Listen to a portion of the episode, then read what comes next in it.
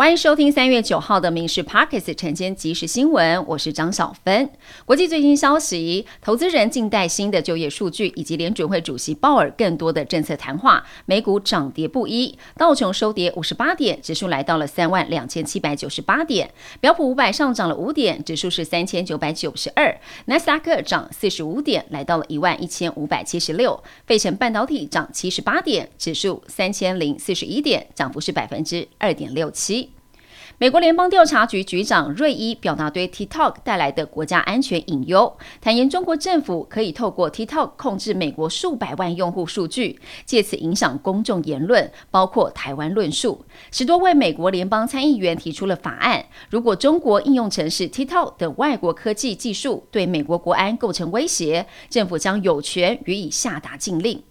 国内的天气，今天各地还是稳定的天气，只有东半部地区有零星降雨。台湾北部地区云量较多，其他地区大多可以看到阳光。夜晚到清晨，因为辐射冷却作用，低温大约是在十四到十七度，局部空旷地区还会再稍低一些。白天气温回升速度快，各地高温普遍在二十五到二十七度之间，中南部近山区会更高一些，体感温暖为热，日夜温差大，早出晚归要适时的添加衣物。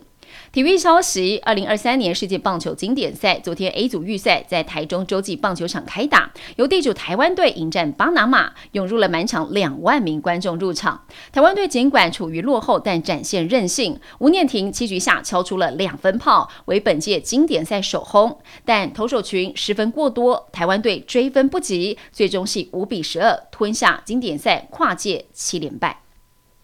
财政部宣布，为了让更多孕产家庭还有孩子分享经济发展成果，今年底前出生的新生儿都纳入普发现金对象。具体时程待别的预算案完成法定程序之后，由行政院公布相关的细节。一般民众领取期间维持六个月，打算采取预登记，也就是预算通过前几天先开放登记。此外，ATM 领现金将新增一家银行，到时候 ATM 覆盖率将会超过八成。教育部长潘文忠允诺支持完善性别友善厕所，使校园性平往前迈入一大步。全球半导体景气疲软，导致国际科技大厂掀起了裁员风暴，包括了亚马逊、微软跟美光科技都相继传出了裁员的消息。就连科技巨头 Google 也宣布裁员百分之六，创下了二十五年最大规模纪录。而台湾三千名员工预计要裁一百八十人，资遣费四个月起跳，满一年额外给两周工资。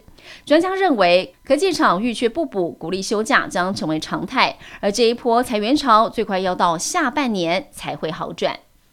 网红直播主小心了。鉴于网红直播主等在网络平台推广销售或代销商品情况日益普遍，但是代言内容即使夸大不实也不会受罚。公平会委员会议通过了修正案，今后网红直播主如果在网络以撰文或者是影音等方式来推销，不论身份是卖家或者是见证者，如果有广告不实，未来将被处五万到两千五百万元的罚款。名胜世界邮轮宣布，四月起将以高雄、香港进行双母港营运，预计全年要开七十八航次。台湾港务公司近期跟澎湖县政府力促加码，邀名胜世界邮轮原本靠泊公海的航点改靠澎湖，预计可以增加四十航次，带动六万名香港及高雄旅客到澎湖。这也是离岛首次有国际邮轮固定班次停靠，渴望扩大离岛国际市场。